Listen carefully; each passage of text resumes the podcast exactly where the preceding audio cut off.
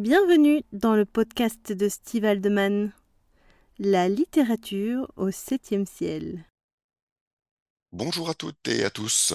Aujourd'hui, j'ai la gorge un peu enrouée, mais ça ne m'empêche pas de vous proposer une analyse du roman Le Lien de Vanessa Duriès et de sa suite L'étudiante sous forme d'une discussion avec Rose Aldeman. Bonjour. Alors évidemment, il ne vous aura pas échappé que Rose Aldeman, c'est ma tendre moitié, mais dans le cadre de ce podcast, c'est aussi et surtout l'auteur du roman Mon maître, mon amour, la version féminine de l'histoire d'amour que j'ai écrite. Quand j'ai décidé d'écrire des articles et de réaliser des podcasts à propos de différents romans BDSM, tu m'as tout de suite dit que tu voulais t'occuper du lien. Pourquoi? Parce que le lien, c'est le premier livre que j'ai lu de ce genre, euh, c'est-à-dire euh, à contenu euh, explicite et particulièrement de BDSM, puisque je connaissais pas du tout ce milieu-là. Je savais pas du tout à quoi m'attendre. Et, et voilà. C'est comme ça que j'ai découvert l'univers du BDSM. Quand je l'ai lu, j'avais 20 ans et en le lisant, je me suis aperçue que l'auteur avait le même âge, euh, puisqu'il s'agit d'une d'une œuvre autobiographique. D'accord. En fait, ce qui a retenu mon attention, c'est que euh, elle vivait à son âge une euh, sexualité hors norme, et euh, c'est ce qui m'a frappé en fait, puisque j'avais le même âge. Et en quoi ça t'a frappé C'est le, le fait qu'elle euh, qu'elle vive des choses euh, extrêmes en fait. Alors que moi j'avais le même âge et que j'avais pas du tout cette vision-là de des relations euh, amoureuses. Ce qui serait bien pour qu'on comprenne bien en quoi c'était extraordinaire, en quoi ça t'a quelque part marqué, c'est qu'on parle de l'auteur d'abord, qui était une figure dans la communauté BDSM, et puis ensuite, euh, bah, tu pourras présenter le roman, son histoire, et nous dire euh, de quelle façon tu l'as perçu un peu plus en détail. Donc l'auteur, moi je peux en parler un petit peu parce que j'en ai parlé avec son éditeur, Frank Spengler, à plusieurs reprises.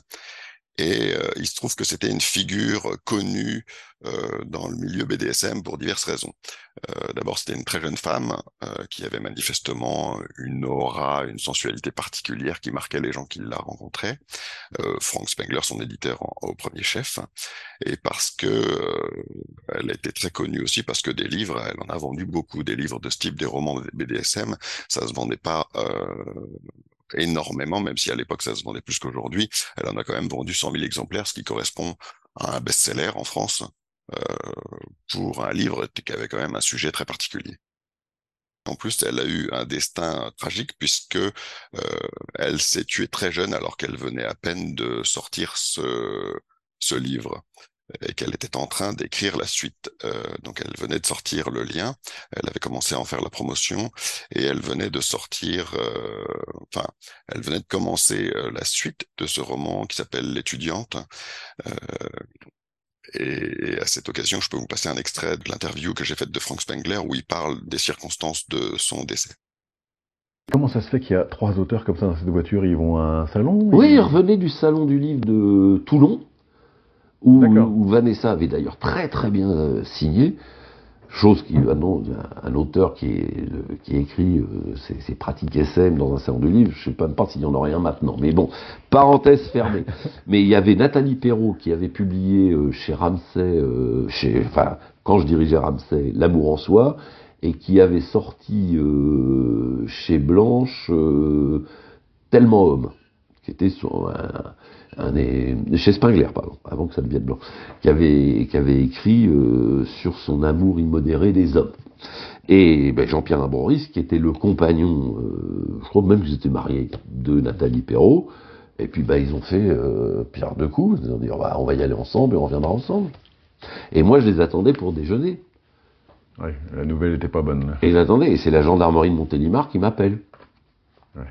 Bonjour, vous êtes bien monsieur Spengler parce qu'il y avait mon nom sur le livre. Ouais. Parce que le, le, lien au départ, c'est Spengler. Ouais. C'est pas, c'est pas Blanche. Ça redevient, ça deviendra Blanche quand on a changé ce que je t'ai raconté. Ouais. Et je j'ai encore la voix du mec dans ma tête. Ouais, forcément la nouvelle. Euh, vous êtes Monsieur Spengler, euh, oui. Euh, vous connaissez une susnommée euh, Vanessa Duriès et Nathalie Perrault, parce qu'ils avaient des livres dans le, dans le coffre. Ouais.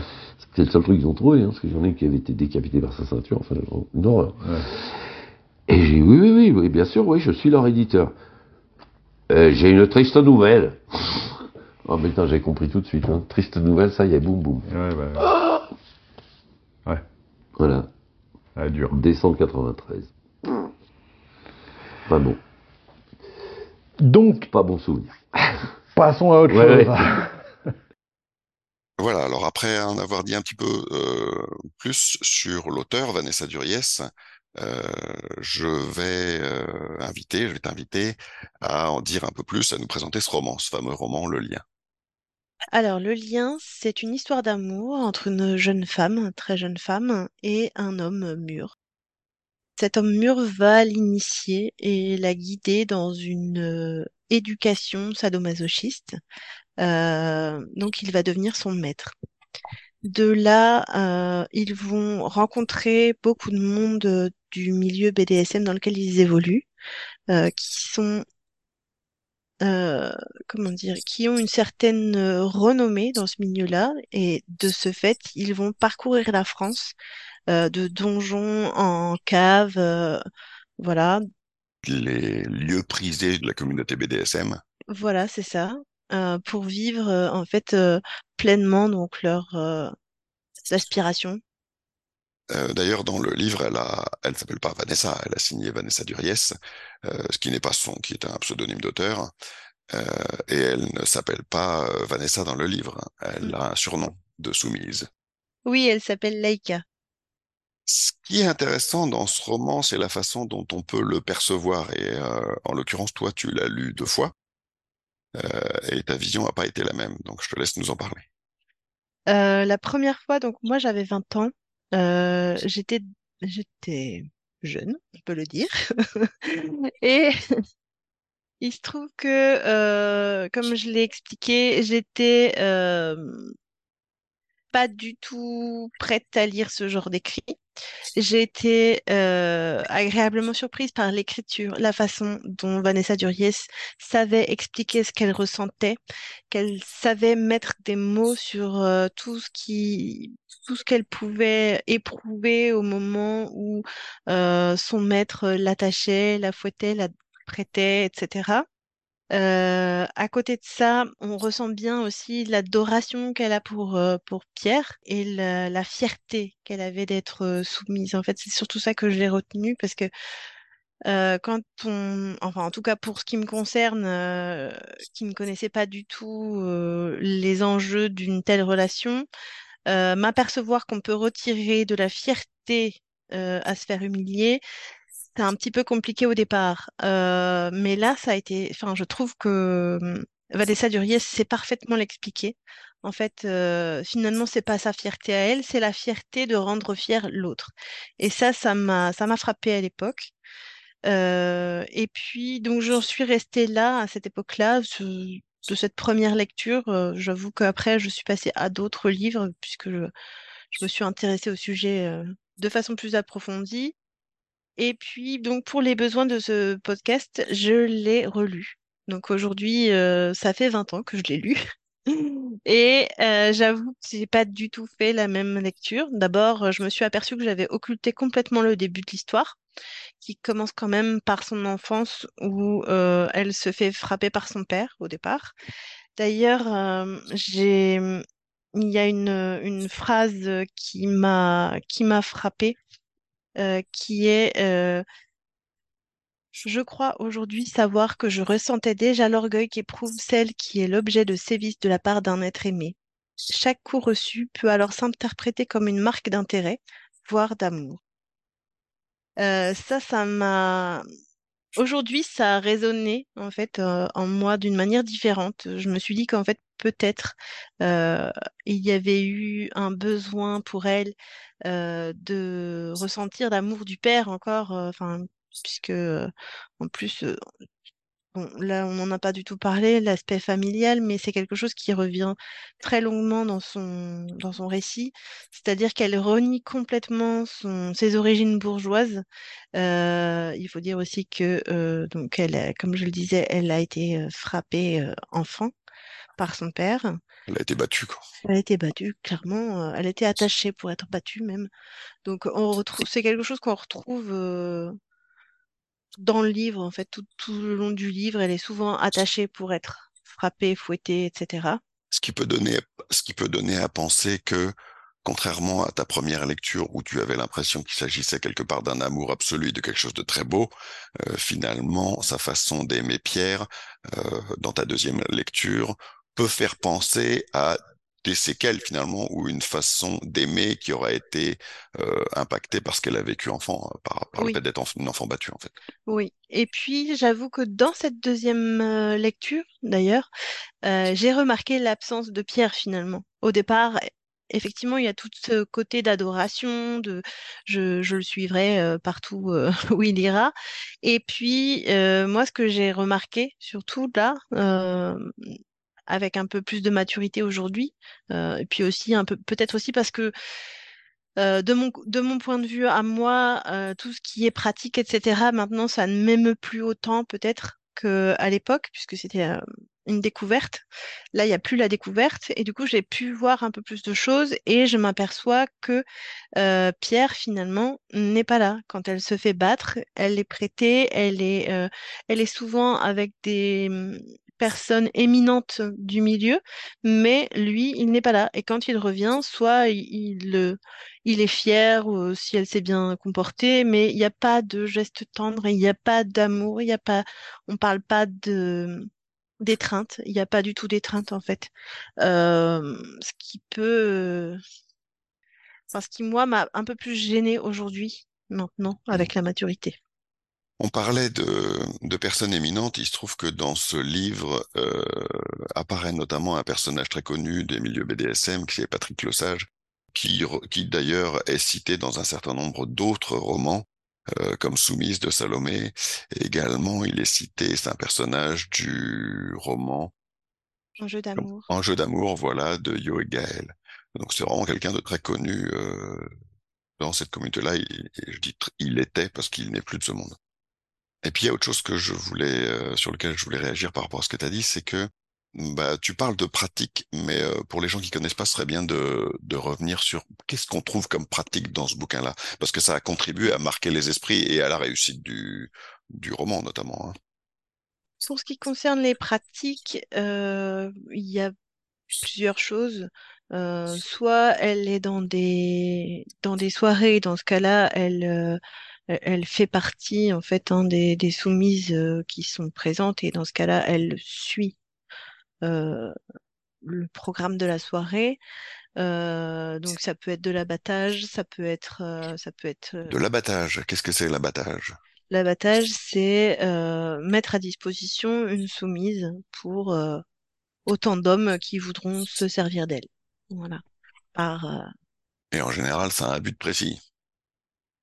Bah, c'est de l'humiliation. C'est euh, Ouais. voilà. C'est d'ailleurs l'humiliation revient euh, aussi dans une scène où euh, Pierre vient dans un un bar chic euh, amener sa soumise en laisse et, et, euh, je crois qu'elle est en, en tenue euh, de latex ou vinyle, je ne sais plus, et, euh, et donc il l'attache à la table par terre. Ce qui fait que ça fait réagir évidemment euh, l'assemblée qui, qui ne comprend pas. Euh, c'est d'ailleurs un passage euh, qui est cité par euh, Christophe Ondelat. Tu m'as dit que tu avais visionné un- une interview, enfin une émission de Christophe Ondelat qui parlait justement de ce livre-là et de, et de l'auteur. Qu'est-ce que tu peux en dire? Je sais que je sais que ça t'avait fait beaucoup réagir. Euh, ce qui m'a fait réagir, c'est la réaction de Monsieur Ondelat, c'est-à-dire que euh, il a lu le livre et euh, je pense qu'il en a eu du rejet. C'est, disons c'est ce que j'ai perçu dans sa manière d'en parler, puisque quand il quand il évoque cette scène justement, il dit je fais pareil à mon chien. Évidemment, c'était le but, je pense, de mettre Pierre que de mettre euh, Laïka dans cette situation. Et, euh, je pense que c'est tout à fait euh, logique, mais euh, d'avoir un peu de rejet pour ce genre de choses, c'est pas, donc c'est pas, c'est ce qu'on voit régulièrement. C'est juste que lui, il est sur une chaîne de grande écoute et que laisser passer ses sentiments euh, bah pour un journaliste, c'est gênant déjà et d'une. Donc c'est pas très objectif euh, ce qu'on pourrait attendre d'un journaliste. Je sais pas s'il est journaliste d'ailleurs, et peut-être que présentateur. Par ailleurs, il est franchement dénigrant pour l'auteur de mémoire, hein, euh, ce qui n'est pas à mettre à, son crédit, on va dire. Donc ça, c'était un petit peu la façon dont tu l'as perçu. Euh, ce livre, le lien, il est suivi d'un d'une œuvre inachevée, on va dire, qui s'appelle L'étudiante, euh, qui a une histoire un peu particulière d'ailleurs, hein, depuis que j'ai commencé à écrire des podcasts et depuis que j'ai discuté avec euh, Franck à plusieurs reprises. Euh, alors je peux en dire quelques mots parce que c'est un peu particulier. Frank Spengler, donc l'éditeur de Vanessa Duriez, m'avait expliqué que bah, suite à l'écriture de ce roman, elle avait commencé à écrire un autre qui s'appelle donc l'étudiante, dans laquelle il percevait, parce qu'il la connaissait bien, hein, en tant qu'éditeur, on connaît bien ses auteurs, et en plus il avait une relation particulière avec elle, dans la mesure où elle était très jeune, et lui euh, faisait un petit peu office de mentor, elle était très jeune, elle lui parlait de bien d'autres choses d'ailleurs que de ce qu'elle avait écrit. Et elle lui disait, et il avait remarqué qu'il y avait une évolution, elle, parvenait à maturité, il y avait une forme de rejet. On peut imaginer qu'elle commençait à comprendre que Pierre, son maître, n'était peut-être pas aussi amoureux d'elle que qu'elle l'était de lui.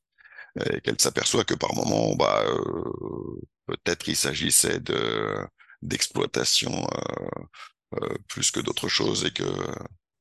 D'ailleurs, d'ailleurs, ce livre commence par une scène d'abattage. l'étudiante.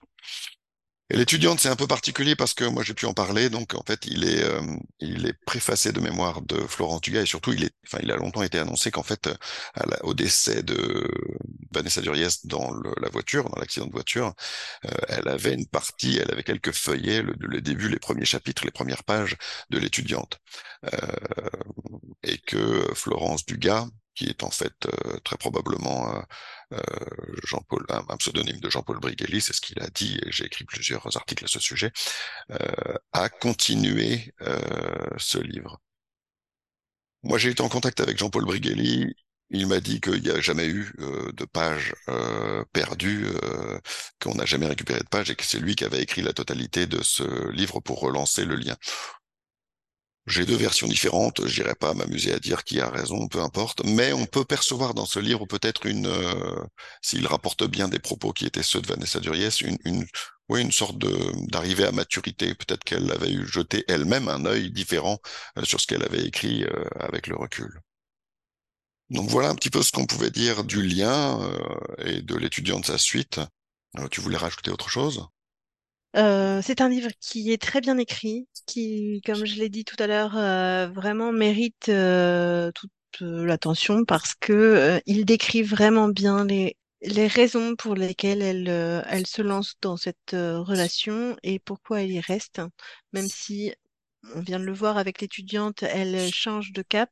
En tout cas, c'est quelque chose qui, qui mérite vraiment d'être lu un livre important euh, parmi les, les romans BDSM.